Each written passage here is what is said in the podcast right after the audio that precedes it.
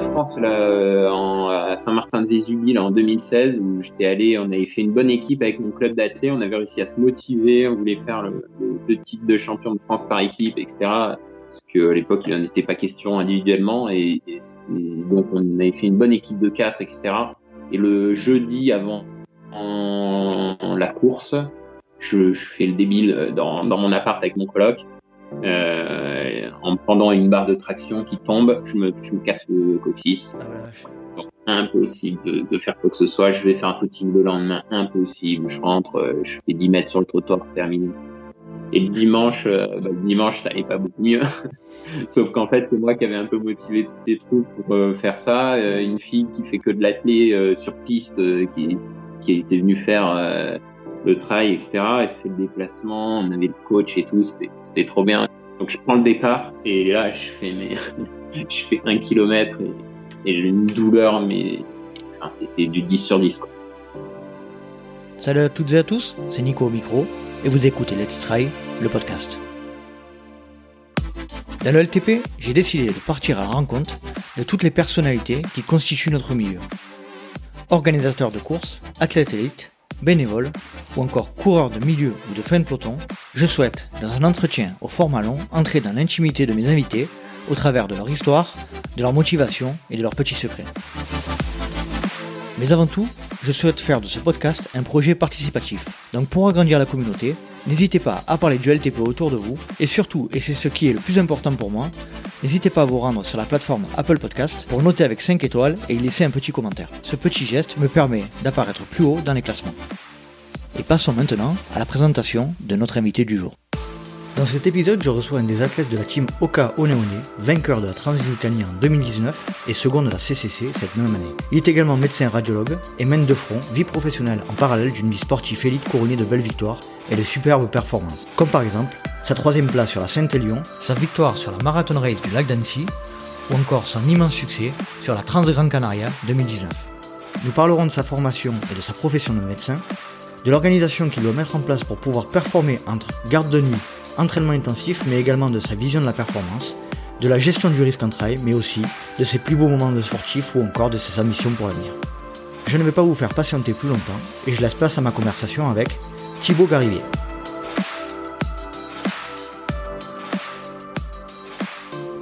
Ce soir, je suis avec Thibaut Garivier. Salut Thibaut, je te remercie de, nous rejoindre sur le podcast. Salut, merci de l'invitation. Eh ben, je t'en prie, c'est normal.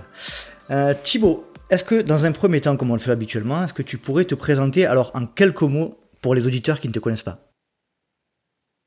Alors euh, voilà, Thibaut Garivier, donc euh, je viens juste de fêter mes 30 ans, donc euh, je vis à Lyon. Et je suis depuis peu diplômé en, radiologie. Et, et donc j'exerce, je suis radiologue. Et puis voilà, coureur, on va dire à temps euh, un peu plus que partiel. tu m'étonnes. Euh, alors moi, ce que j'aime bien dans le, dans le podcast, c'est commencer par le, par le, par le début. Est-ce que tu peux nous parler de ton enfance? Qui était euh, Thibaut enfant Où a-t-il grandi Dans quel contexte? Alors, je suis, euh, comme peu de gens le savent, parce que je, je, viens de Gap, mais en fait, je suis né en, en Basse-Normandie. Euh, donc, j'ai vécu mes dix premières années là-bas et, euh, et, puis voilà, j'ai toujours fait un petit peu de sport là-bas. On venait en vacances, euh, on venait en vacances à Gap. Et puis, on a déménagé quand j'avais 10 ans et c'est là où j'ai commencé à faire un petit peu plus de, de sport outdoor, on va dire. Donc, avec beaucoup de, beaucoup de VTT d'abord, euh, puis beaucoup de ski de fond. Et, euh, et puis voilà, après, c'est vrai que pour l'entraînement ski de fond, un petit peu de course à pied en nature déjà à l'époque. Euh, mais bon, c'était quelques séances euh, à l'année, on va dire. Gap, Gap c'est une super ville pour le sport, il me semble. Moi, je connais, je connais pas mal parce que j'ai beaucoup au, ski là-bas. C'est une, une, des villes qui a été élue ville la plus sportive de France, si je dis pas de bêtises. Hein ouais, exactement. Je crois 2013. Ou... Après, c'est vrai que l'avantage par rapport à tout ce que je, tout ce que j'ai rencontré euh, depuis que je suis parti de Gap, c'est que c'est ce que je dis toujours, c'est qu'il y a le soleil hein, en plus de la montagne. Ah oui. C'est ce qu'on ne trouve pas euh, dans les Alpes du Nord, par exemple, enfin, ou beaucoup moins, du moins, au moins l'hiver, quoi. C'est clair, c'est clair. C'est une, une, belle ville et je, je pense qu'ils mettent un, un, accent, un fort accent sur le sport et sur le développement par rapport à ce niveau-là. Euh, Est-ce que tu peux euh, revenir sur ton parcours scolaire, euh, école, collège, lycée, comment ça s'est passé Alors, bah, j'ai fait ma primaire en Normandie et puis après j'ai fait collège, lycée, tout à Gap. été en, j'étais en section générale. Voilà, j'étais avec mes, mes potes qui étaient avec qui je skiais, qui étaient pas mal en, en sport études ski. Donc j'étais j'étais déjà un peu éduqué à la, à la pratique euh, sportive. Euh, voilà, je les voyais, hein, je voyais comment un peu ils évoluaient, comment ils, arrivaient à, à, à, faire les deux. Bon, moi à l'époque, c'est vrai que j'étais quand même très euh, très étude. Hein. J'ai j'ai deux parents profs, donc j'étais quand même on va dire, sur les bons rails. Et puis voilà, j'ai j'ai découvert assez rapidement en fait que je voulais faire de la médecine. Donc quelque part, ça m'a toujours un peu, je vais dire, un, mot un peu péjoratif, mais ça m'a toujours un peu hanté euh, parce que en fait, tout mon lycée, euh, je pensais euh, à la première année de médecine, au, concours de première année, et je savais qu'en fait, en l'occurrence, moi, ce que j'aimais, c'était le sport. Mais je savais que je pourrais pas, je pourrais pas continuer, donc je voulais pas me lancer. Je, pratiquais avec beaucoup de passion, mais je m'étais pas, je, je m'étais, j'ai pas tout mis, j'ai pas tout mis de ce côté-là à cette époque. Et puis voilà, il est arrivé ce qu'il arriva en première année de médecine où là, ça a été, euh, ça a été coupure sèche. Euh, et je crois que j'ai euh, peut-être peut-être cinq footings en huit mois, neuf mois. Donc là, ça a été. Alors, j'aimerais que tu reviennes plus précisément sur le ce qui t'a donné envie de devenir médecin. C'est quoi? C'est parce que on dit souvent que les, les médecins sont souvent des, des, enfants de médecins. ce qui est, je pense, le cas. Toi, c'est quoi qui t'a donné cette envie-là? Eh ben c'est le le père d'un de mes bons bon amis à Gap chez qui j'avais fait un stage le petit stage en troisième là euh, donc j'avais été euh, à la clinique il était anesthésiste et je l'avais suivi voilà c'est quelqu'un qui m'a toujours passionné il est, il est, passionnant il adore son métier et il m'a il m'a transmis vraiment euh, vraiment cette passion ça m'a vraiment interpellé au début et puis bon je savais pas ce que je voulais faire j'étais en seconde euh, et et donc voilà, euh, au début j'étais parti pour faire, euh, je voulais faire de la, de la réanimation, euh, en sachant que l'anesthésie ça me plairait plus tard, que ce serait difficile de faire de la, de la réa toute ma vie. Et donc je suis parti avec cette idée, je suis parti avec cette idée en médecine. Quoi. Première année de fac, première année de fac de médecine, c'est d'après ce qu'on dit la plus compliquée. Tu peux nous faire un, un petit retour sur cette année plus spécifiquement? Euh, bon, moi, pour moi, ça a été peut-être la deuxième plus compliquée après, euh, après la sixième. D'accord. Au, euh, au final, on dit que c'est la plus compliquée, mais c'est pour cacher, euh, c'est l'arbre qui cache la forêt, quoi, un peu. Et ça, je pense que les, les gens qui ont passé le concours, s'ils écoutent, ils, ils, savent bien de quoi, de quoi je parle. Euh, c'est bon, extrême enfin c'est beaucoup beaucoup de travail comme je pense dans, dans pas mal d'études euh, où, où c'est un bon un concours euh, moi j'étais à Marseille donc euh, en gros c'était 9% 9,5% de fallait être dans les 9,5% les premiers au concours donc bon moi j'ai pris ça un peu comme une course je, là pour le coup j'ai vraiment tout tout mis tout mis dedans pas de pas de Noël pas de jour de l'an bien sûr rien, aucun, aucun contact. Euh, là, j'avais, j'avais plus trop de potes, plus rien. Euh. Donc c'est voilà, c'est investissement là pour le coup. C'est, je pense, euh, ouais. Par contre, la, la période de ma vie où je me suis le plus investi dans quelque chose. Voilà, ça c'est, ça c'est sûr. Après, euh, après c'est plus court que, que ce qui vient ensuite. Donc moi en plus, je, je changeais de ville, je suis arrivé à Marseille. Ce que je trouve, ce que je dis toujours, c'est que ce qui est vraiment difficile dans ce concours, c'est c'est peut-être un concours de, de ce niveau-là qui est passé le plus tôt parce que les concours d'école d'ingé, euh, etc. un peu plus tard. En fait, euh, c'est difficile de passer un concours, je pense, à 18 ans parce que parce qu'il faut s'occuper des factures EDF, faut s'occuper des factures de téléphone, faut s'occuper de, de l'appartement, de ci, de ça. Et tout est nouveau, tout arrive ensemble et, euh, et voilà, faut savoir se canaliser, faut savoir. Euh. Donc moi, je trouve que c'est cet aspect-là, le fait que ça arrive à 18 ans, qui fait que c'est bon en plus bien sûr de du travail que ça demande. 10% de 10% de, de, de sélectionnés pour euh, pour passer à, la deuxième année, c'est ça ce que tu dis? Ouais, c'est ça. Bah, on était euh, un peu plus de 3000 et il y, avait 330 places. Quoi. Et après, en fonction des résultats que tu as sur la première année, tu choisis ta spécialisation Non, alors après, c'est 6 ans de tronc commun. Là, vraiment, tout le monde fait la même chose. Et à la fin de la sixième année, il y a un concours qui est national, tous les étudiants de sixième année de France. D'accord on passe le même concours et là on est 8500. Et là, en fonction du classement, là, tout le monde est reçu au concours. Il n'y a pas de, il y a pas d'échec, mais c'est un, c'est un classement. Donc le premier, il fait la spécialité qu'il veut dans la ville où il veut, et jusqu'au dernier, qui a ce qui reste. Qui a ce qui reste. D'accord. Et donc, euh, on, va, on va pas rentrer trop dans le détail des, des cinq années qui ont suivi la première, mais euh, tu nous disais que la sixième année c'était la plus dure. En quoi c'est la plus dure? C'est justement pour la préparation de ce, ce, ce, nouveau concours, en fait? En fait, voilà. Après, c'est les choix euh, sont pas mal. Moi, j'avais choisi de faire. J'ai découvert la radiologie au milieu et il se trouvait que le moment où j'ai passé le concours, c'était une des, on va dire des, des, des, deux trois spécialités les plus difficiles à avoir euh, à ce moment-là. Euh, et puis je voulais, je voulais aller à Lyon, donc en gros, il fallait vraiment, vraiment taper le top du classement. Donc là, c'est, ça a été deux ans, deux ans, de, enfin trois ans de travail, deux ans de beaucoup beaucoup de travail. Donc euh, voilà, pas d'été, etc. Là, ça a été vraiment dur parce que c'était vraiment beaucoup plus long. Bon, les connaissances, c'est c'est beaucoup plus qu'en première année.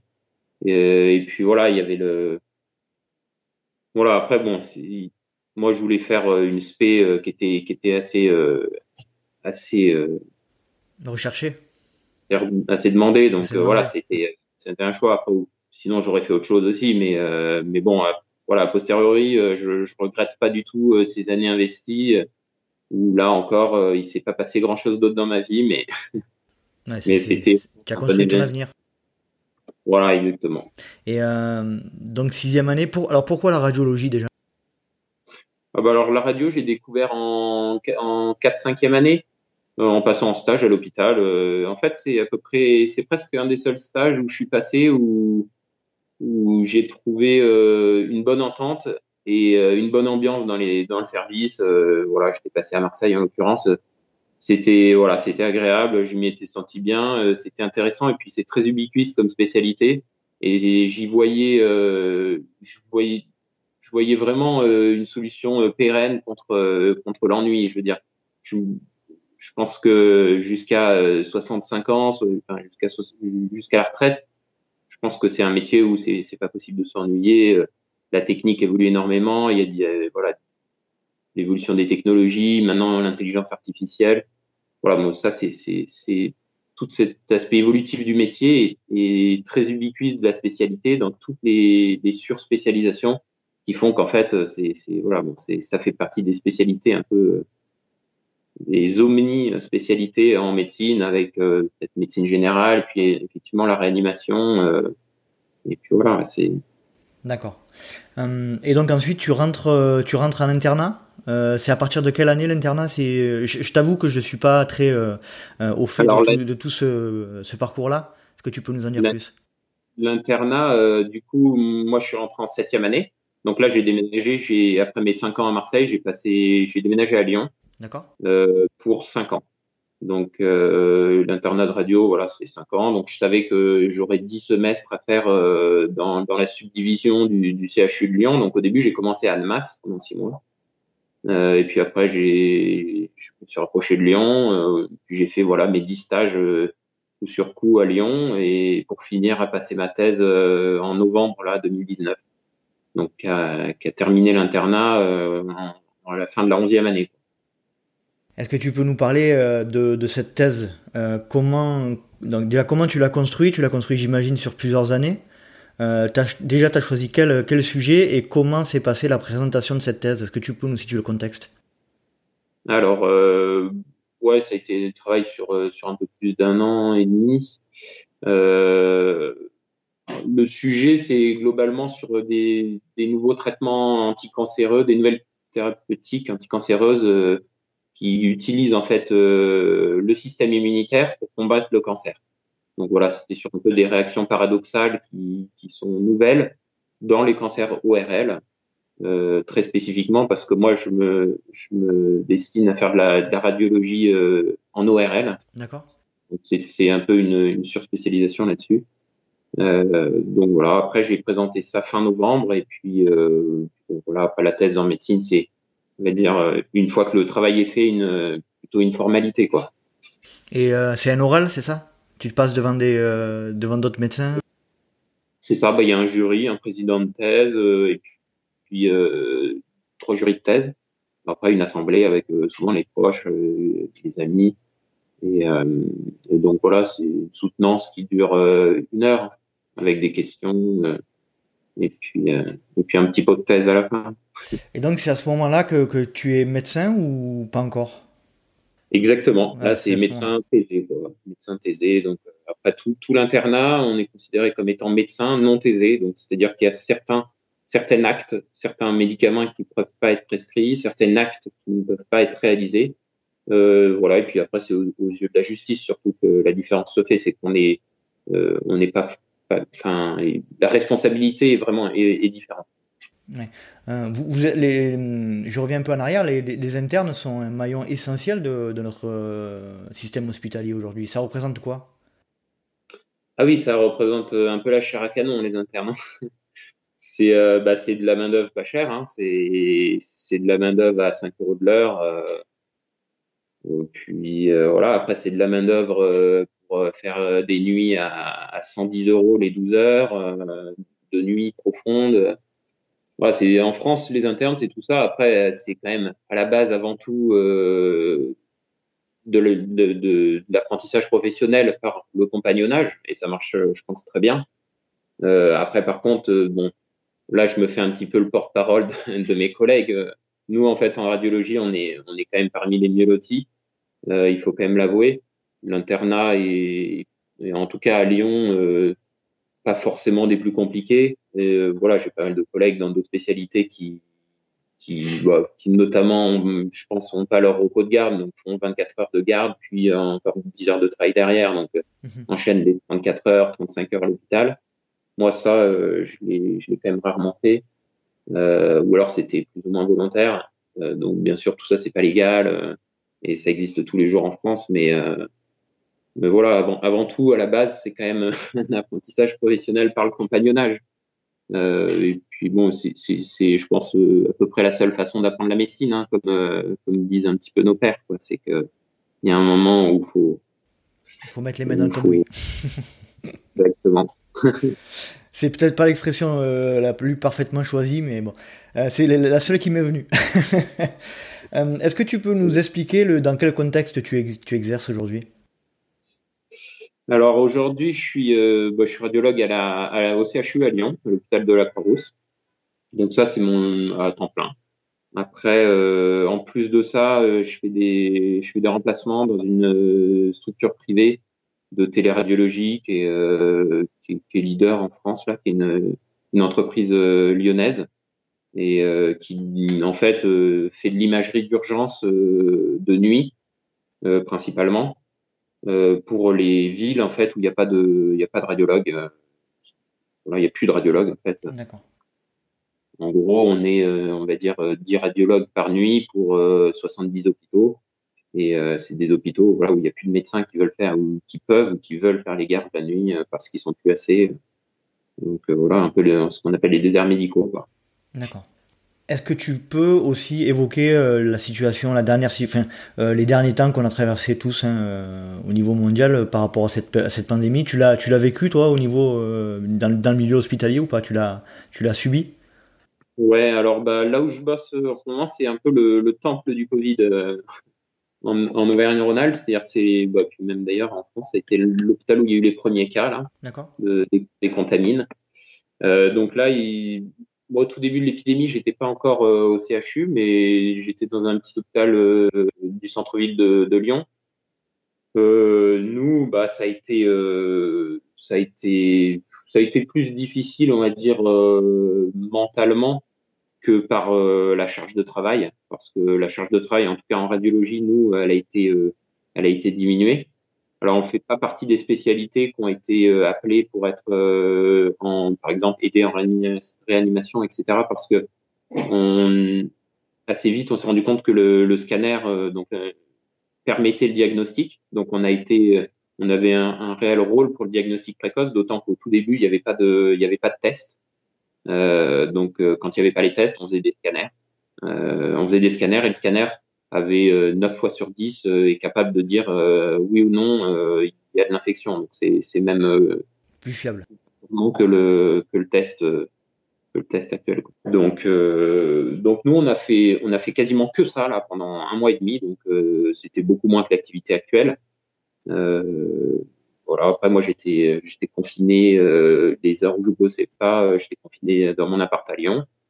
Et puis après, bah, quand je suis parti au CHU, voilà, ça, ça commençait à se lever un petit peu, le lever de confinement. Et puis, et puis là, ça, ça repart un petit peu dans le sens inverse. Donc, donc euh, c'est une situation un peu plus intermédiaire en ce moment où euh, on a on a on a gardé les patients hospitalisés, euh, on n'a pas vidé l'hôpital comme on a été au mois de mars. et on essaie de maintenir au maximum l'activité en, en gardant une capacité d'accueil pour les, les patients Covid qui sont quand même là en tout cas de plus en plus nombreux ces jours-ci. Ouais, c'est clair.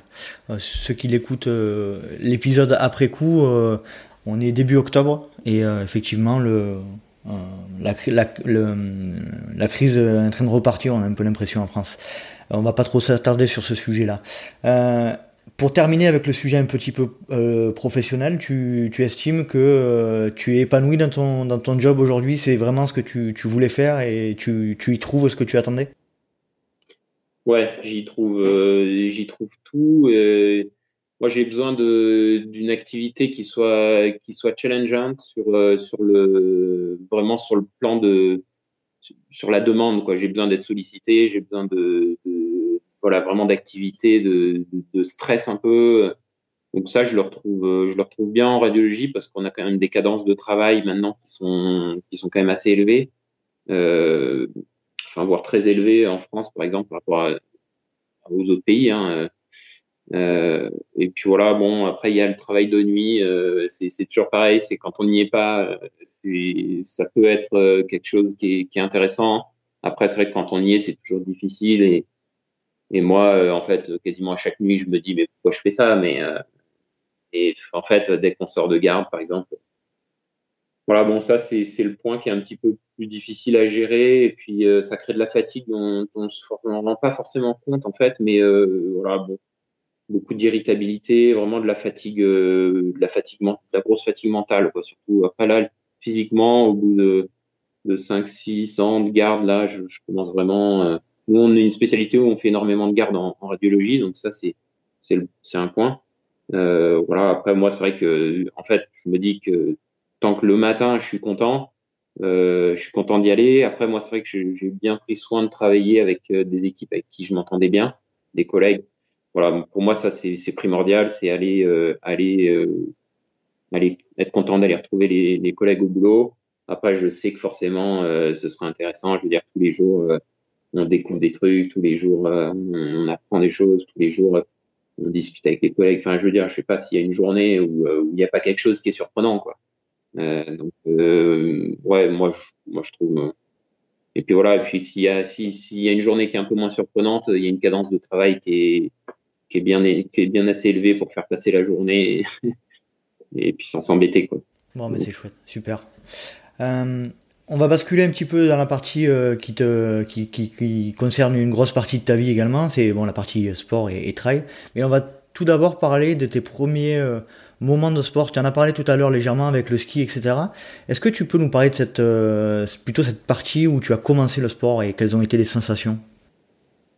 En réalité, euh, ce serait mentir de dire que j'ai commencé le sport par le ski parce que j'ai quand même fait de l'équitation quand j'étais jeune. D'accord.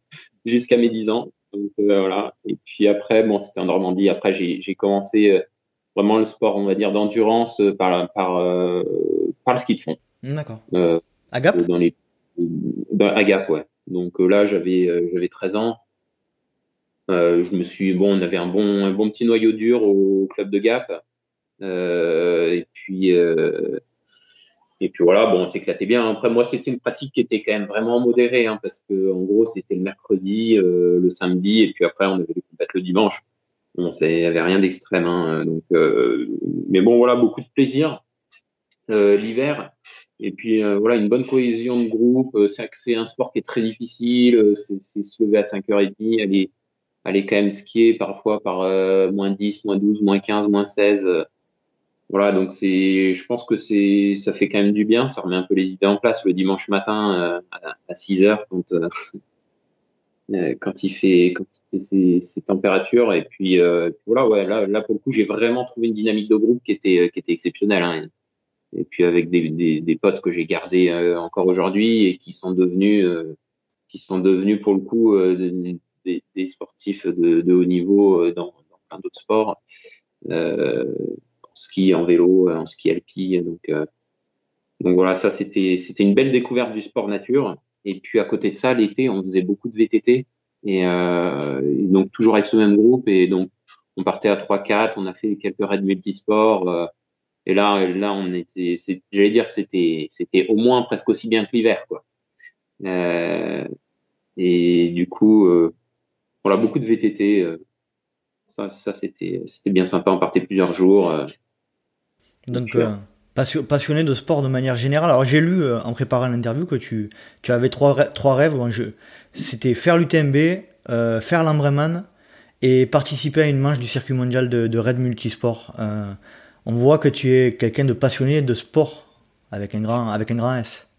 Ouais, Ouais, bah, c'est vrai, tu as, bien, as bien cherché parce que je sais plus où j'avais dit ça, mais c'est vrai que c'est quelque chose que j'avais dit un peu à mes, à mes parents quand j'étais petit. Quoi. Je devais avoir, euh, bah, là, c'était pendant les années de fond. Quoi. C'est euh, vraiment euh, des, choses qui, qui me faisaient rêver. et bon, pour l'instant, bon, je me suis donné toute ma vie hein, pour faire ça quand même. J'ai pas voulu mettre la, la charrue avant les bœufs, mais donc j'ai fait j'ai fait Embrun euh, l'Embrunman là parce que bon là-bas à Gap c'est quand même le, truc mythique et puis ça me semble quand même être la chose la plus accessible pour euh, voilà ouais je pense que c'est le plus accessible. Tu peux, quand même tu peux quand même euh, décrire pour ceux qui connaissent pas ce que c'est l'Embrunman. L'Embrunman c'est euh, c'est un Ironman qui est qui se situé en Embrun qui fait donc 3,8 km en natation après il y a 187 km en vélo avec les cols d'Isoar et puis après un marathon à pied avec euh, un petit peu de dénivelé aussi.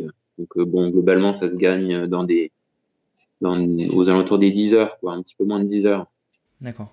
Et euh, donc tu as un passé, tu as un passé de triathlète ou c'était juste pour le défi que tu t'es, tu t'es, tu t'es entraîné pour?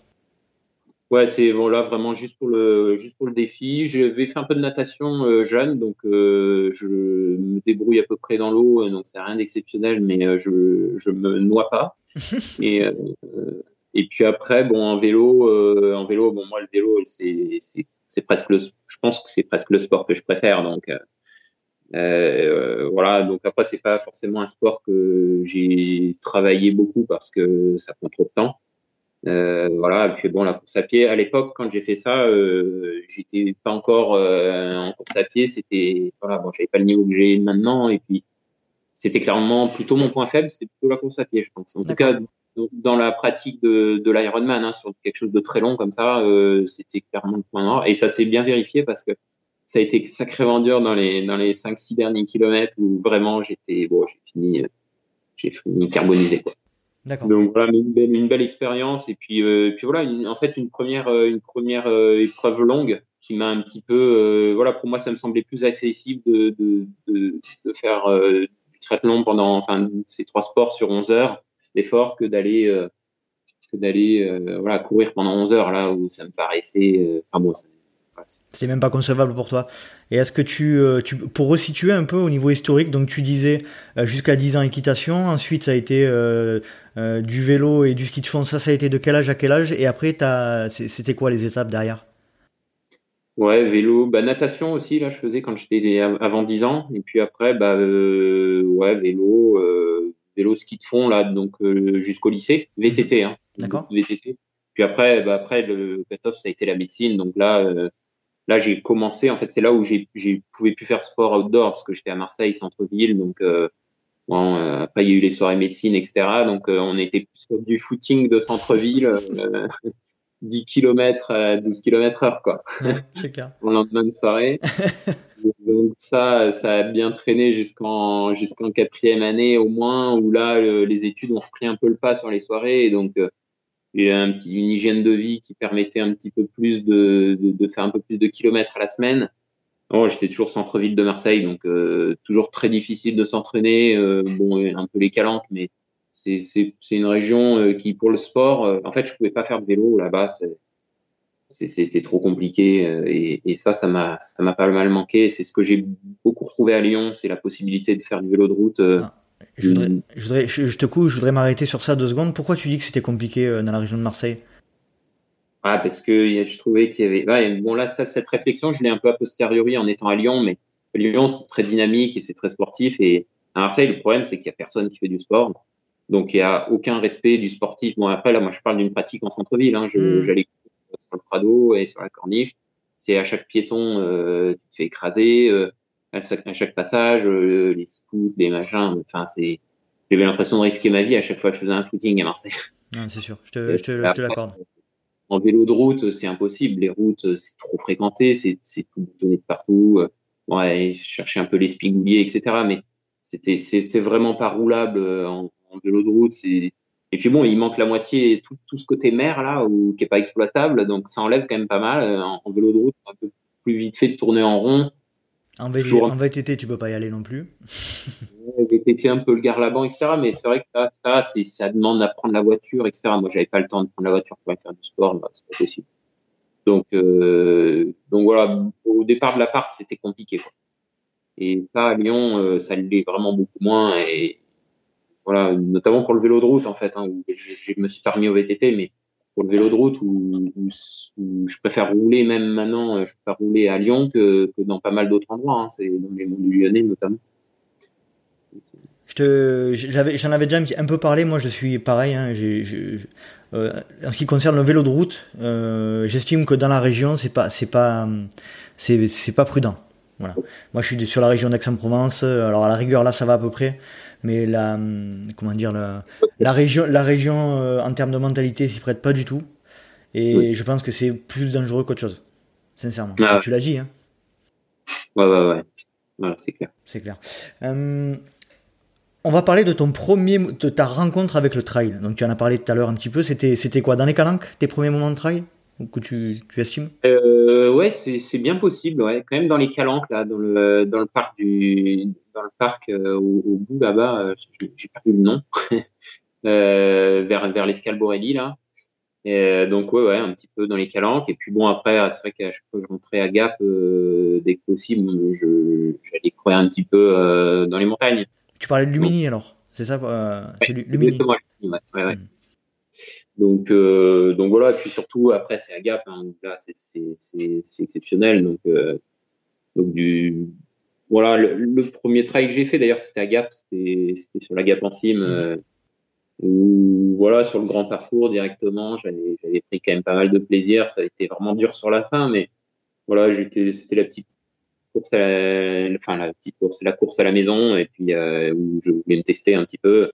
Donc ça avait un petit peu pris. Et puis voilà, après cette époque, j'ai pas trop enchaîné parce que voilà, j'avais toujours un peu euh, les soirées, euh, les études, les machins. Donc euh, j'ai fait quelques un ou deux trails par an à droite à gauche là dans le sud, mais mais sans plus.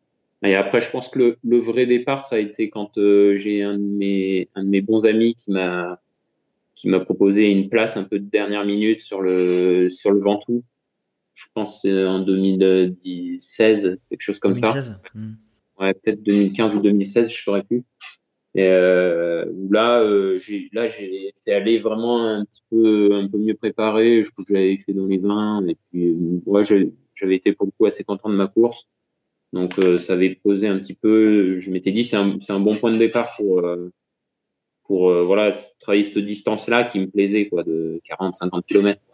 Je vais revenir un peu sur tes premiers moments de trail. J'imagine qu'à Gap, tu, tu, euh, baladais pas mal en, montagne. Tu, faisais déjà du trail euh, plus petit ou adolescent? Non, après petit, en fait, euh, quand on venait en vacances à Gap, on faisait, mes parents m'emmenaient beaucoup faire de la marche en montagne. Je, faisais que de la marche, par contre. marche, refuge, des, des, petits trucs, mais bon, c'est voilà, ça pour le coup, euh, vu que j'avais mes parents profs qui étaient en, vacances, on va dire deux mois de l'été, euh, c'était euh, c'était quand même c'était quand même pas mal de temps finalement. On avait souvent trois quatre semaines dans les Hautes-Alpes et j'ai un peu de rando donc donc c'était voilà, je pense que ça a été un bon éveil à, la montagne et qui était assez assez soft en tout cas physiquement. Je courais pas quoi, c'était ça c'était sûr. Je vois que tu en parles, tu en parles beaucoup, tu en as parlé également tout à l'heure. Est-ce que euh, tu peux nous déjà nous, citer euh, tes principaux compagnons d'entraînement euh, dont tu parlais tout à l'heure? Et quelle relation tu as avec eux? Alors, bah, pour le ski de fond, c'était m'entraîner bah, beaucoup avec Tao. Il y a Tao Kéméré qui, qui, a fait du, bah, après de l'équipe de France en, ski de fond et puis là qui maintenant a fait un peu de KV euh, et puis il a gagné pas mal de choses et puis en fait après il a gagné l'étape du Tour à vélo donc euh, il s'est rendu compte qu'il était bon à vélo. Puis maintenant il est il est il est en élite à vélo euh, donc quasi pro quoi voilà.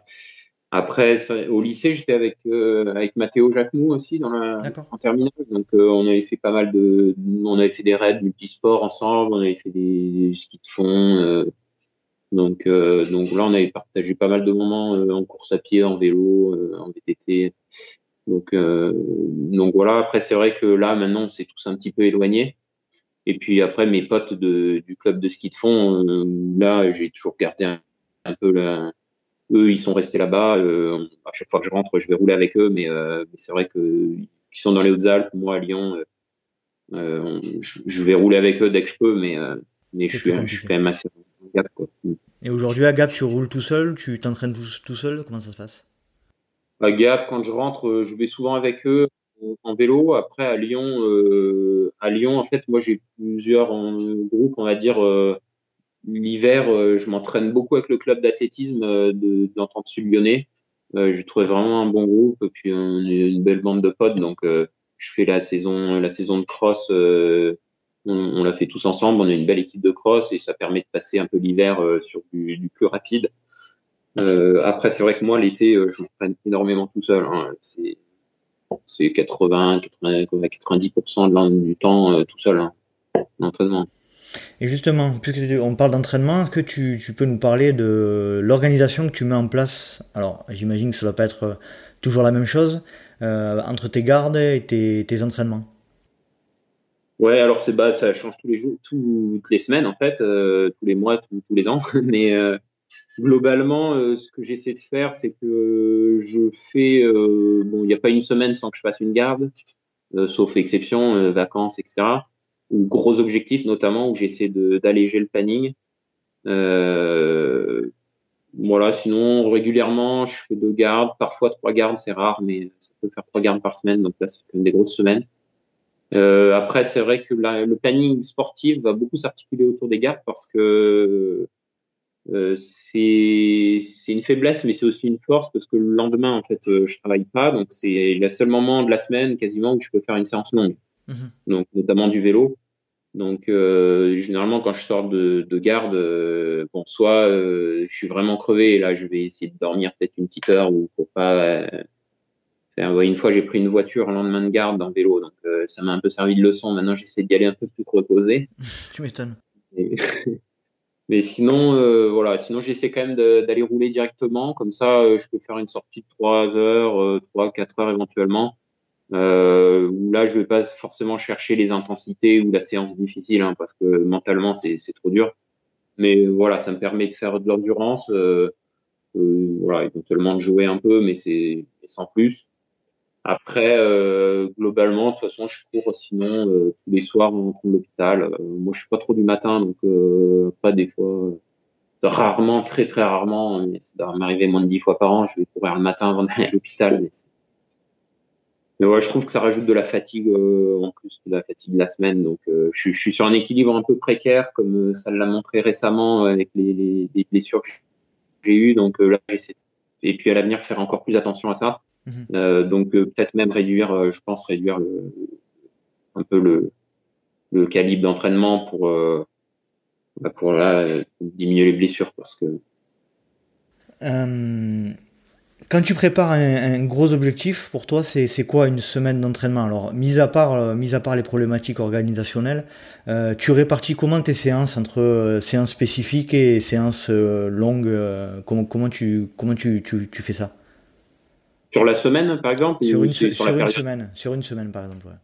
Oh, bah, la dernière semaine, euh, avant le, avant, avant l'objectif, il se passe pas grand chose, honnêtement. Euh, c'est vraiment très, très, très léger. Euh, moi, j'aime bien garder, garder de l'activité jusqu'à un peu au dernier moment, mais c'est très réduit. Mhm. Éventuellement le mercredi, le jeudi, euh, pour faire une séance, mais, mais, tout, est divisé par, euh, par 4 ou 5 par rapport à d'habitude. Euh, et, euh, et puis voilà, après, non, il n'y a pas forcément pas de grosses séances de seuil ou autre. Il n'y a pas de, il y a pas de descente, il n'y a pas de descente en trail parce que, parce que trop de fatigue musculaire. Mhm.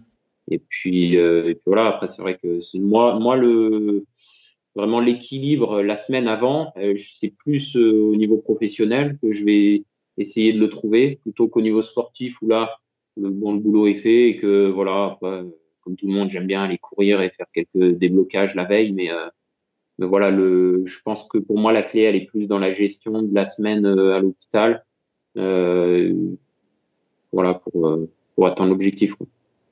Et une semaine, euh, une semaine de, de, de préparation entre guillemets à bloc, c'est quoi pour, pour toi? Tu, tu répartis comment ta, ta semaine? Euh, bah, une semaine de, de grosse préparation, c'est bon, c'est quand je pose des vacances et que je fais des stages, en gros. Donc euh, là, là, ça, voilà, c'est beaucoup de volume, surtout, c'est beaucoup de volume, beaucoup de volume, euh, beaucoup de vélo, euh, avec des intensités dans le volume, forcément. Euh, puis voilà, c'est se répartir sur la semaine avec euh, forcément, euh, c'est toujours un petit peu pareil. Hein, en début de semaine, plus euh, ce qui va être de la force, etc. Force, endurance de force. En milieu de semaine, des, c'est un peu les, les intensités, les intensités courtes. et après le seuil, les sorties longues. mais bon, après globalement, vraiment sur des semaines de charge il y a peut-être un petit peu moins d'intensité quand même. Donc, euh, c'est plus dans la variété des sports que je vais jouer avec le vélo, vélo, trail, qu'une organisation précise. Euh, bon, après, c'est sûr que je vais pas faire de la VMA le lundi, quoi. D'accord. Et euh, en, termes de, en, termes de pourcentage, tu es entre vélo et, course à pied sur ta préparation, tu es à combien? Ça faudrait que je regarde Strava et ça doit être en, nombre d'heures, euh, peut-être 60-40 ah pour le vélo. C'est assez réparti.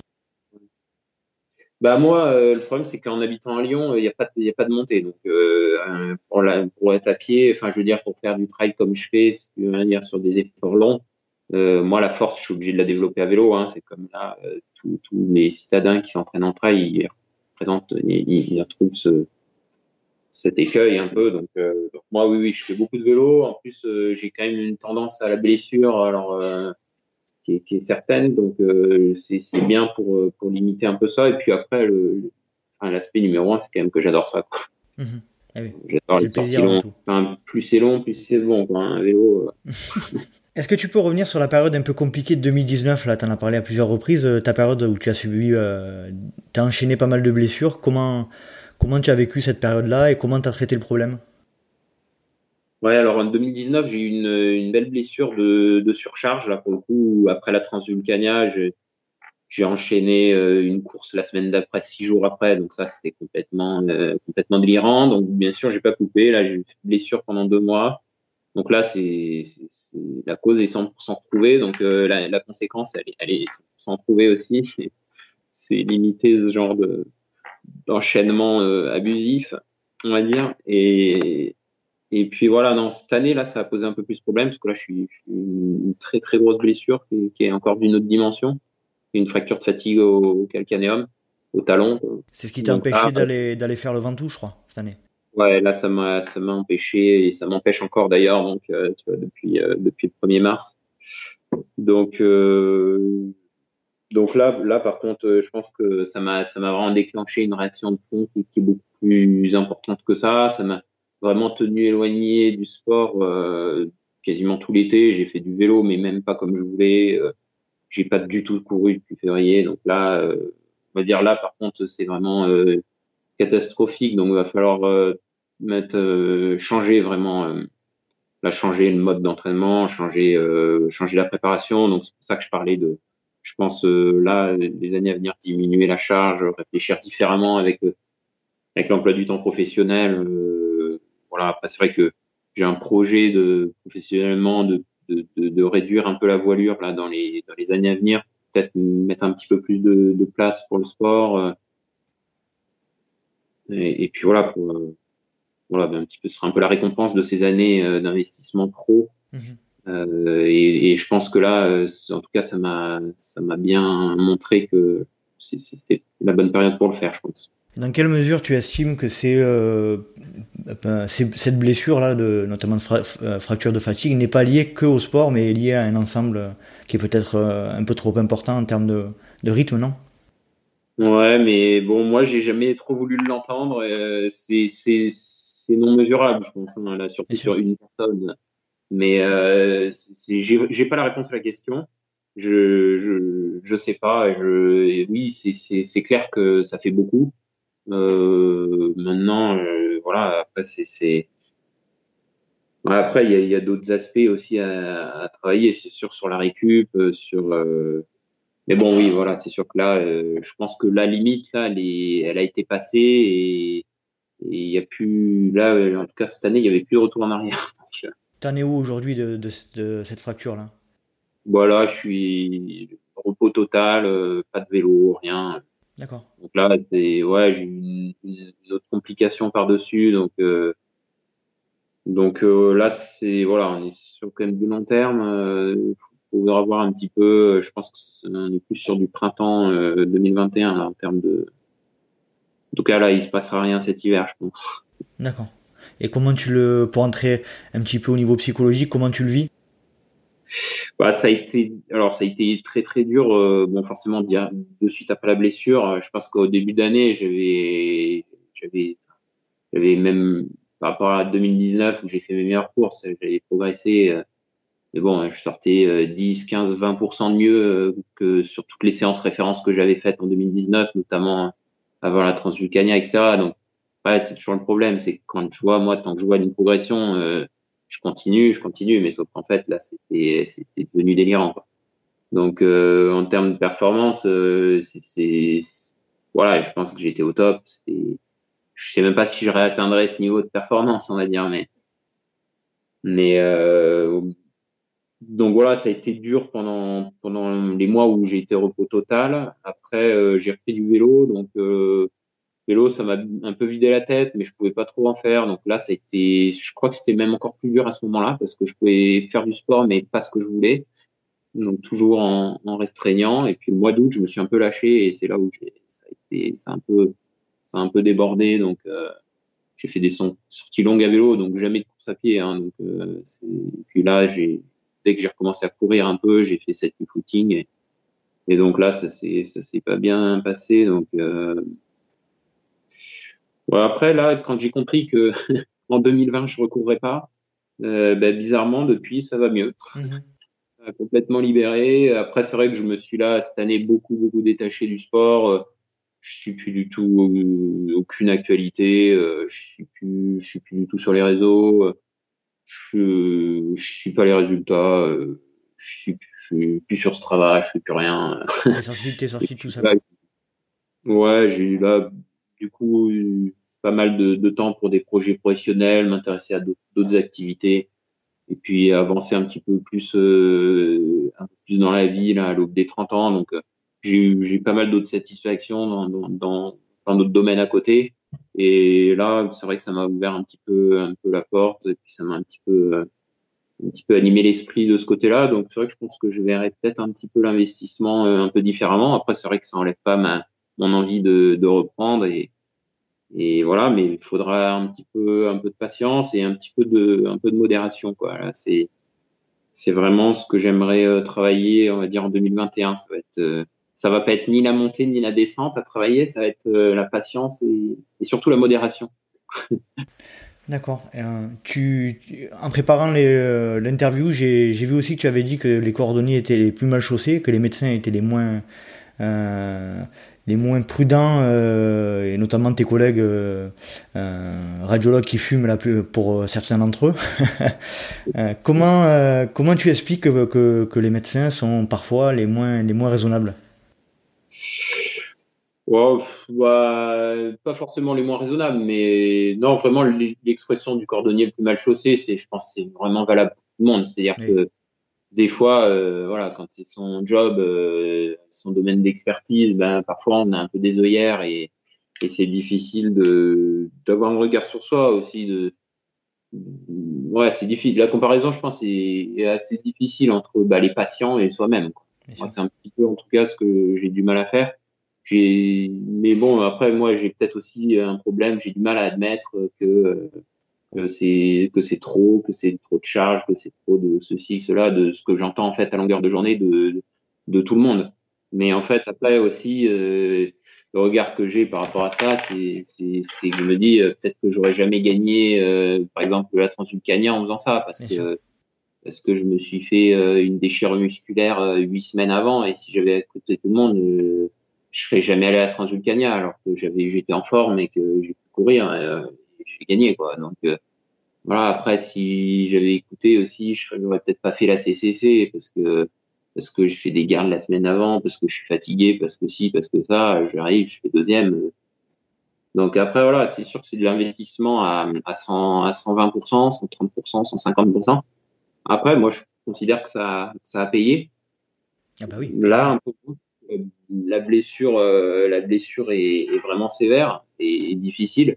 Mais moi, euh, en fait, après, tant que je prends du plaisir dans le sport et je prends du plaisir en m'entraînant, euh, du plaisir avec les potes et, et, plus je m'entraîne, plus je prends du plaisir. Donc, euh, donc, euh, et puis, puis voilà. Plus, pour l'instant, plus je m'entraîne, plus je, plus je, plus je performe, plus je performe aussi. Donc, euh, ça fait, c'est quand même assez récent euh, que je m'entraîne autant et je pense que je j'ai pas encore atteint le plateau. Donc, euh, mais il va falloir exploiter euh, exploiter différemment je pense parce que là c'est effectivement euh, avec le boulot que j'ai c'est c'est pas possible. De toute façon voilà dans le trail euh, maintenant on s'en rend de plus en plus compte. Ça ça va ça va devenir un, un, sport professionnel à terme.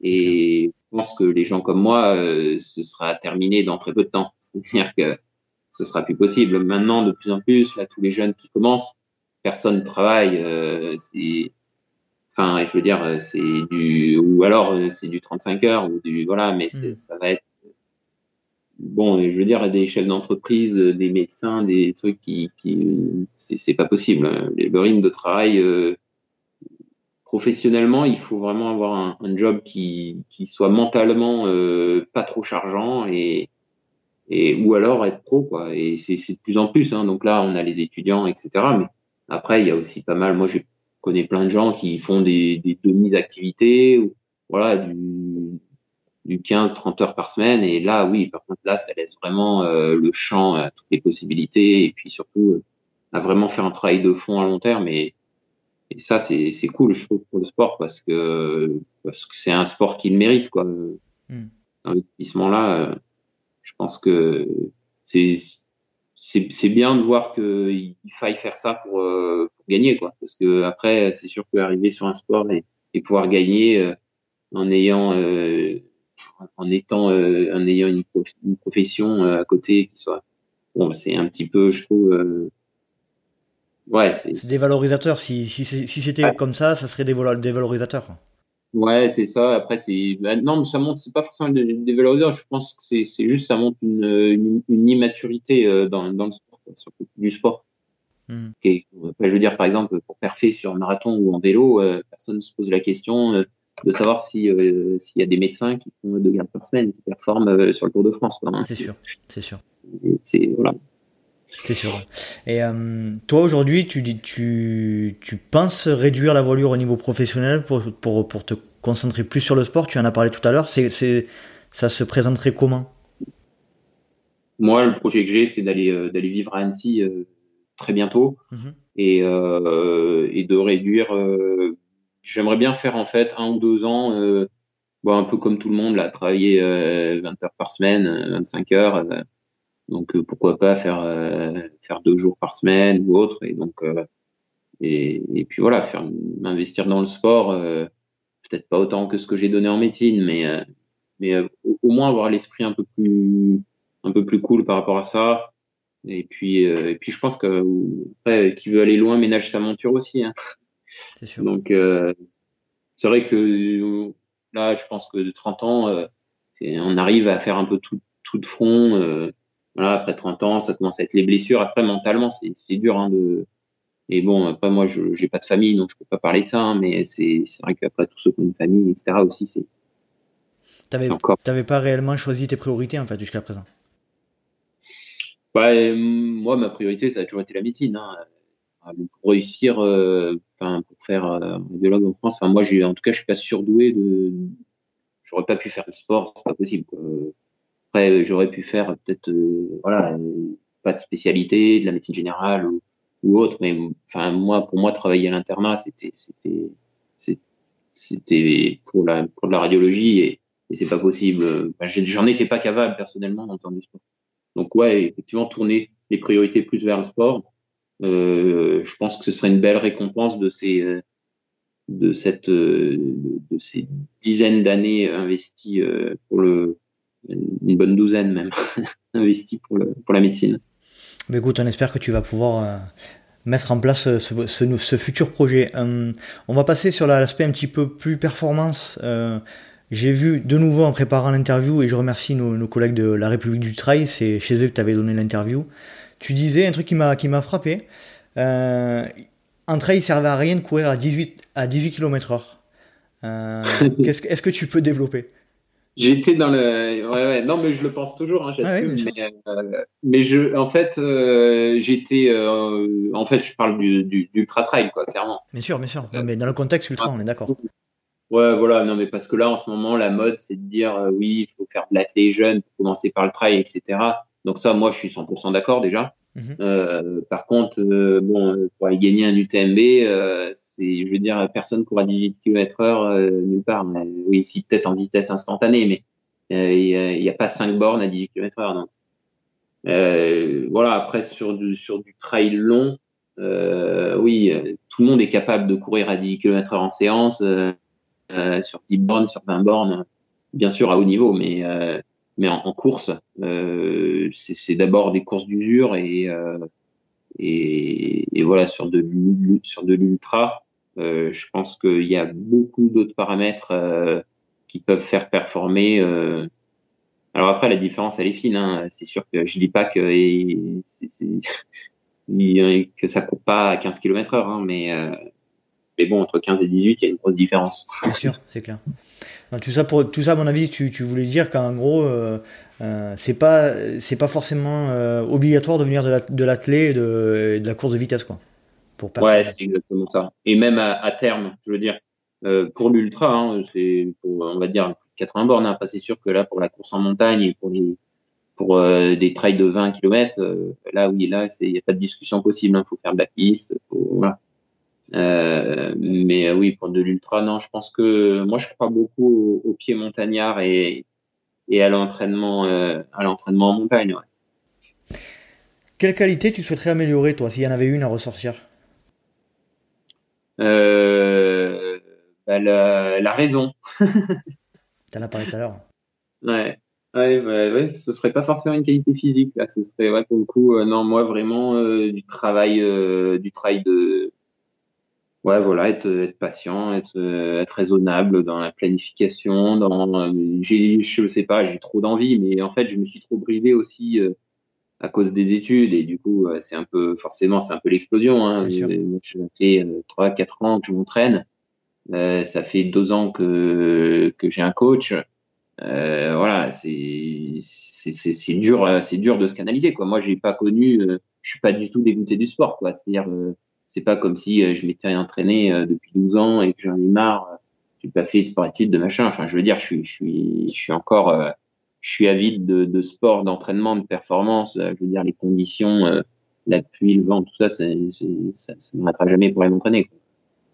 Ah, tu prends vraiment du plaisir à t'entraîner, donc ce que tu souhaiterais améliorer, c'est peut-être être plus canalisé dans, l'ensemble de ta pratique. Quoi. Et, le, coach ne t'aide pas à ce niveau-là? Ouais, si, si, mais c'est en fait, il faut, il faut écouter le coach. et c'est le problème. Hein. Euh, non, mais donc là, il y a un petit peu de changement là cette année, euh, enfin pour l'an prochain à venir où je vais être avec euh, avec Patrick Bringer. Donc c'est aussi un peu cette volonté de, de, changement là. Il faut que, il faut que, il faut que je prenne les devants arriver à, me canaliser et puis voilà, écouter les conseils, hein, parce que je les entends, hein, les conseils, hein, mais c'est faut les écouter, faut les faut les mettre en place, parce que je veux dire, les nombres de gens qui ont dit que c'était trop, c'est tout le temps, mais, mais bon après, la frontière est fine, je pense. De toute façon, déjà, de, du simple fait d'être un coureur d'ultra ou de trail, déjà, de base, on te dit toujours que c'est trop, déjà. Donc, euh, ça, c'est ah, Oui, oui, mais euh, bon, si j'écoute euh, les gens avec qui je bosse, voilà, dans le milieu médical, je veux dire, un footing de 30 bornes, c'est trop. Donc, mmh, c'est sûr. Donc oui, c'est sûr qu'elle s'entraîner pour faire des perfs sur 100 bornes, c'est 100 bornes en montagne. C'est oui, c'est beaucoup. Euh, et à contrario, quelle, quelle, quelle, qualité tu penses avoir que les, que les autres n'ont pas ou qui te permet de, de performer? S'il y en avait une L'envie. L'envie et la frustration. Euh, mais c'est la même chose. C'est l'envie par la frustration de toutes ces années passées euh, derrière un bureau. D'accord. Donc les deux, les deux qualités et défauts sont plutôt des, des, des, des aspects psychologiques alors. Ouais, ouais, ouais, des qualités physiques. Euh, je pense que physiquement, j'ai rien d'extraordinaire. Honnêtement, euh, en, en, vitesse, j'ai rien d'extraordinaire. En montée, je suis pas extraordinaire. En descente, je suis pas extraordinaire. J'ai pas, je suis plutôt complet, mais par contre, j'ai aucun, j'ai aucune qualité physique. voilà, pour courir à mon niveau dans les courses que je fais au niveau en tout cas auquel je suis aujourd'hui, j'ai aucune qualité par rapport au mec avec qui je cours. Euh, aucune qualité qui sort du lot, je veux dire. Euh, mhm. Voilà, je suis tout à fait lambda. Peut-être le mental, le, un, mental plus plus aguerri que, que certains. Ouais, c'est en tout cas j'ai envie quoi, ça c'est sûr. Mhm. C'est clair. C'est sûr. Euh, est-ce que tu peux nous parler d'un moment extraordinaire. Euh, alors, j'entends par moment extraordinaire. Je suis assez fier du jeu de mots que j'ai que j'ai que j'ai inventé. j'ai déposé la marque à l'INPI. Euh, donc pour moi, c'est un moment unique euh, lié au trail. Pas, pas forcément le plus beau, mais le plus atypique et dont tu te souviendras toujours. Alors ça, c'est un peu ça, c'est un peu compliqué parce que alors moi, ça, je suis pas très bon. Non, non, mais en fait, euh, là, là, quand tu me dis ça, il n'y a aucun moment qui me dit. Je, je pense à tous tout, tout, tout, les entraînements, euh, n'importe quand avec, euh, avec, tous mes potes. ouais. Après, un moment atypique dont je me souviens, euh, au trail spécifiquement, euh, il y, a, y, a, quand même les bah, au championnat de France là en, à Saint-Martin-de-Vésubie en 2016 où j'étais allé, on avait fait une bonne équipe avec mon club d'athlètes, on avait réussi à se motiver, on voulait faire le, le, titre de champion de France par équipe, etc. Euh, parce que à l'époque il n'en était pas question individuellement et, et donc on avait fait une bonne équipe de quatre, etc. Et le jeudi avant la course, je, je, fais le débile dans, dans mon appart avec mon coloc euh, en pendant une barre de traction qui tombe, je me, je me casse le coccyx. Ah voilà vache. Donc, impossible, impossible de, de, faire quoi que ce soit. Je vais faire un footing le lendemain, impossible. Je rentre, euh, je fais 10 mètres sur le trottoir, terminé. Et le dimanche, euh, bah, le dimanche, ça allait pas beaucoup mieux. Sauf qu'en fait, c'est moi qui avais un peu motivé toutes les troupes pour euh, faire ça. une fille qui fait que de l'athlé sur piste, qui, qui était venue faire le trail, etc. Elle fait le déplacement, on avait le coach et tout, c'était trop bien. je ne voyais pas être euh, bah, x 4 pour être placé, quoi. Donc, mhm. donc je prends le départ et là je fais mais je fais un kilomètre et, et j'ai une douleur, mais enfin c'était du 10 sur 10, quoi. Et donc en montée, c'était supportable, mais alors la descente et j'ai fini, mais bon alors là pour beaucoup c'est la première fois que j'ai pleuré de douleur, quoi. Ah oui. Et d'ailleurs, ah oui, oui, oui bah, dans les descentes ah, t'es parti avec un, coccyx fracturé et t'as quand même couru, quoi. Ouais, ouais, ouais, j'ai fait la course, mais dans un état, ben, en fait, tous les ligaments euh, coccygiens qui tiraient dans, mais dans les descentes, c'était abominable. Donc j'ai fini, ben, de, je pouvais pas, je marchais dans les descentes. Voilà. J'ai rallié l'arrivée et, on a, on a bien sûr pas gagné. mais, euh, mais voilà, non, ça c'était un, un moment. Euh, dont je me souviens parce que je pense que j'ai jamais eu aussi mal en fait. Est-ce que tu peux nous, nous, parler de ton plus beau souvenir de trail jusqu'à présent? Ouais, Le plus beau souvenir, euh, j'ai pas peur d'être redondant, mais c'est la Transvulcania, c'est sûr, de, de l'an dernier. euh, où, ouais, où là, c'est sans discussion possible. Voilà, ma première, ma seule grande victoire d'ailleurs. Donc, donc ouais, super course, une, voilà, une, une, belle perf. et puis, puis voilà, un, un beau chrono. tout, tout s'est bien passé, des bonnes, des bonnes sensations sur une île au top. Enfin que voilà, tout, une semaine avant au top euh, avec euh, avec les potes. Euh, donc, ouais non. Tu sentais tu sentais qu'il y avait quelque chose à faire? Non, non, non. Au début, non. non, non. Franchement, non. Au début. Bah après l'an dernier, j'avais fait troisième. Donc, oui.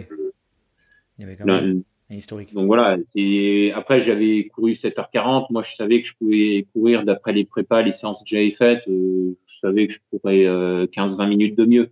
Mais bon, ça fait du 7h20 et 7h20, euh, je ne peux pas gagner la Transvulcania habituellement.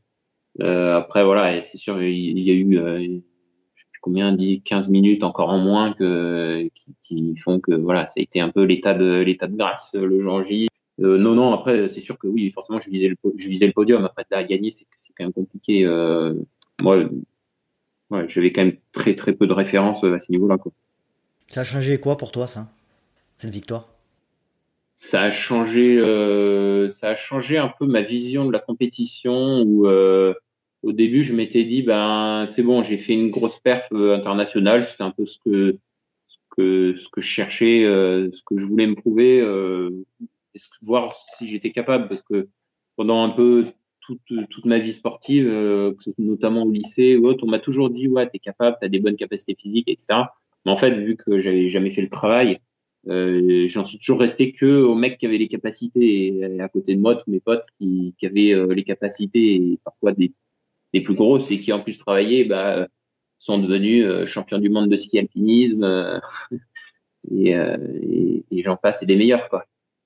Donc, euh, donc voilà, je voulais moi voir euh, jusqu'où je pouvais aller et ça a été un peu le, un peu le point d'orgue, je pense, de, de la préparation, euh, voilà, de ma vision du sport de, de compétition.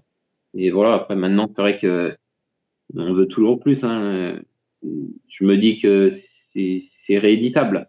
Donc, une, fois que tu, une fois que tu as goûté, tu veux que ça recommence. Ah Ouais, c'est ça, bien sûr. Non, mais c'est. Puis bon, il y a d'autres choses. Euh, Voilà, forcément, allonger un peu la distance, moi, ça m'a toujours plu euh, de, de, faire un petit peu plus long. Euh. Voilà, après, c'est si j'arrive à, à, à, me libérer un peu plus de temps, euh, je tendrai vers ça. Mhm. Et ton pire souvenir? Le pire souvenir en course? Ouais. Bah, le pire, bah là, le pire souvenir en course, c'est à la Réunion en 2018 où j'ai fait le trail de Bourbon. Alors là, pour le coup, j'avais passé six mois, j'avais posé six mois de, j'étais en off pendant six mois, j'avais pas pris de stage, donc j'étais en césure quoi, pendant six mois. Donc là, je fais tout bien, je me dis, ouais, c'est cool, je vais pouvoir prendre le temps de m'entraîner, etc. Je passe un mois de vacances à la Réunion euh, chez mon cousin qui habite là-bas. Je repère le parcours, je m'entraîne. J'avais rien à faire, je faisais que m'entraîner toute la journée, me reposer, m'entraîner, me reposer pas de travail, rien. C'était, j'étais professionnel pendant un mois. J'arrive le jour de la course, des crocs comme ça. Euh, et en plus, il y avait Davidos qui était recordman l'épreuve locale, etc. Surmotivé. Euh, et puis, euh, bah, je pars, mais bon, une forme de, de, folie. Et puis, en fait, bah, je pars, je pars, je pars. Et puis, bah, je pars dans la nuit tout seul je me trompe, je me perds, machin, bon, peu importe. Bref, toujours est-il que euh, au bout d'un moment, je suis arrivé euh, au bout de, de 12 heures de course, mais dans un état, j'étais satellisé, complètement satellisé. Je sais pas ce que j'ai fait. Je, je pense que je saurais jamais si c'était une déshydratation. je, j'étais, je pouvais plus. Je pouvais plus là. Je vois le noir dans les yeux. J'étais, KO, euh, impossible de redescendre. Donc j'ai bâché, j'avais euh, plus 18 20 minutes d'avance euh, je crois sur, le deuxième. J'ai abandonné, je pouvais plus. je me suis allongé sur le goudron, j'ai même pas pu redescendre, on m'a descendu en voiture au, ravitaillement suivant. ouais, voilà ça ça je referai pas, j'irai pas j'irai pas de nouveau aussi loin, je pense. T'as revécu ce genre d'expérience, l'abandon après après ça ou pas? Ou avant? Euh, j'ai abandonné, ouais, j'ai, abandonné. Qu'est-ce que j'ai abandonné? J'en ai abandonné une autre, je sais plus quoi. Ouais, je crois que j'en ai abandonné deux. Et comment tu le, comment tu le vis euh, un abandon? Pas top, hein. Moi, j'aime pas trop ça. Tu m'étonnes. J'aime pas trop ça. Euh, par contre, euh, voilà. Après, j'ai. Alors, euh, je concevais pas du tout avant de, de, de, de faire euh, autant de autant de sport et d'avoir d'avoir atteint un certain niveau. Euh, par contre, c'est vrai que maintenant sur ultra, euh, je peux, je peux plus dire, euh, je comprends pas les mecs qui abandonnent. Je veux dire, c'est sûr que je comprends le mec qui abandonne sur un UTMB, mais après je comprends aussi le mec qui continue. Franchement, je trouve que c'est un peu chacun face à ça. Mhm. Moi, tant que je peux continuer, je continue. Après, euh, après, je veux pas dire, euh, je j'ai pas de leçon à donner parce que je veux dire, euh, le jour où j'en sais rien, moi, je fais une course, j'ai un objectif après X ou Y, je veux dire, je, ouais, je, je, conçois de le faire. Quoi. Donc euh, ma, ma, vision a changé et il y a que les cons qui changent pas d'avis. Donc, c'est clair. Mais, mais, par contre, euh, ouais, abandonner sur défaillance physique, ouais, là, ça, moi, moralement, euh, c'est c'est compliqué. Hein. Là, je, je, rentre chez moi, je veux pas parler à personne. Hein. euh, Est-ce que tu pourrais me dire qui tu souhaiterais voir apparaître dans le podcast en rapport avec le trail? Euh, qui je voudrais, je dirais bien euh, Patrick Bringer. Alors mm -hmm. ça fait un peu, euh, un peu cul et chemise parce que ça, va être mon coach à partir de l'an prochain, mais mais c'est vrai que bah, j'aime bien de l'entendre parler, j'aime bien j'aime bien savoir un peu un peu ce qu'il dit, ses projets. On l'entend plus assez. Il, il, essaie de se faire un peu discret, mais il est toujours euh, toujours très pertinent et il a une, une sage parole qui est, qui est à juste titre reconnue dans le trail. Et, et je pense que il... moi, je pense que j'aimerais bien avoir de ses nouvelles. bah écoute, je vais essayer de, de le contacter. Euh... Et euh, je vais faire tout mon possible pour, pour qu'il soit présent euh, dans un futur épisode. J'ai noté la, la, euh, la demande. Est-ce que tu as un dernier message à faire passer ou un sujet à évoquer? Non, non, là, comme je disais, moi je suis un peu, un peu reculé du, milieu du trail en ce moment. Donc je, j'avoue que je prends pas trop de nouvelles, ça. Mais, mais bon, j'espère que tout, le monde va bien et que voilà, j'ai vu quelques résultats passer à droite à gauche. Donc euh, voilà, je félicite tout le monde. Il euh, faut, tenir bon. Il y aura des courses en 2021. Peut-être que là, cette année, ça va être un peu compliqué pour la fin d'année. Mais bon, tous ceux qui peuvent courir dans des, en ayant une pratique raisonnable vis-à-vis du, contexte actuel, euh, le fassent. Et puis, voilà, l'année prochaine en, bonne forme et puis toujours motivé avec euh, j'espère un petit peu moins de d'envie il faudrait message passé euh, on peut te suivre où Thibaut sur les réseaux sur euh, sur voilà, sur LinkedIn Facebook sur Facebook hein, la, la, page est, est toujours toujours vivante toujours un peu elle a pris un coup derrière les oreilles mais toujours vivante je manquerai pas de mettre quelques actualités dès que ce sera un peu plus passionnant c'est vrai que je suis pas un très grand communicant je trouve que moi, je suis plutôt du côté de, de ceux qui pensent que on entend, on entend trop certaines personnes et pas assez d'autres. Mmh. Mais, euh, mais moi, je préfère euh, parler par les performances. Après, bien sûr, euh, il faut respecter les, les, partenaires, les sponsors et, et voilà, c'est sûr que voilà, donc euh, Facebook, Instagram, c'est les deux réseaux où je suis. Euh, ça ira jamais plus loin, je pense. C'est déjà beaucoup. Et voilà, c'est aussi l'occasion de remercier euh, notamment Oka qui est qui est mon, mon, sponsor principal. Donc. Ok, très bien. On arrive à la dernière partie de, de l'interview, c'est euh, les questions rapides. Donc je vais te poser des questions euh, rapides. Tu réponds de manière euh, concise, sans argument si possible. Ok. Allez, c'est parti. plat favori après la course Du riz. Boisson favorite après la course Coca. Gel, bar, les deux ou aucun des deux? Euh, bar. Fait maison ou industriel? Industriel. Alors tu préfères une grosse rafale de vent ou une grosse averse de pluie? Ah, La pluie. Sans hésitation. tu préfères la, euh, les racines ou le verglas? Pardon? Les racines ou le verglas? Racines. Courir de nuit ou courir de jour? Jour. L'hiver ou l'été? Été. Euh, matin, midi ou soir? Je l'ai dit tout à l'heure. Hein. Ouais, euh, ouais, mais quand même le matin. Tu préfères le matin? Ouais, ben non, mais ah, pour s'entraîner, non, mais je préfère le matin parce que la journée va venir. D'accord. Tu es plutôt podcast, musique ou rien du tout? Rien du tout. Euh, tu préfères courir seul ou accompagné? Hmm, Bon, accompagné quand même. Tu préfères, euh, la dernière question, tu préfères euh, gagner l'UTMB ou un Ambraman euh, Non, mais bah, je préférerais gagner une grande course de VTT, mais, mais l'UTMB quand même. Ah, l'UTMB.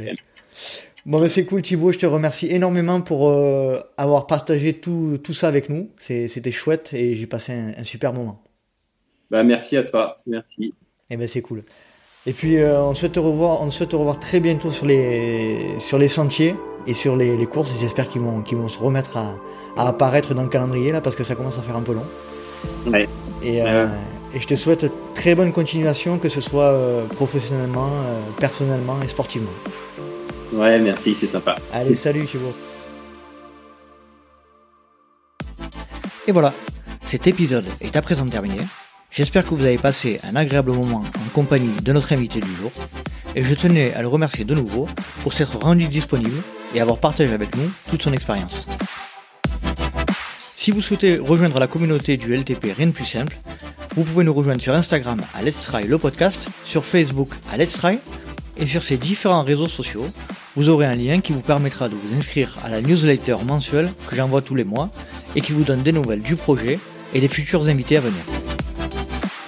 Comme vous le savez certainement, le LTP est un projet 100% bénévole, et si vous souhaitez nous soutenir ou encore avoir accès de manière anticipée aux épisodes ou à du contenu exclusif, je vous invite à nous rejoindre sur la plateforme Patreon slash Let's Try le podcast.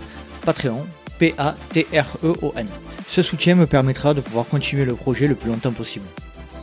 J'espère donc vous retrouver pour un futur épisode du Let's Try Podcast, et d'ici là n'oubliez pas, si vous pensez que c'est impossible, faites-le pour vous prouver que vous aviez tort. Salut, salut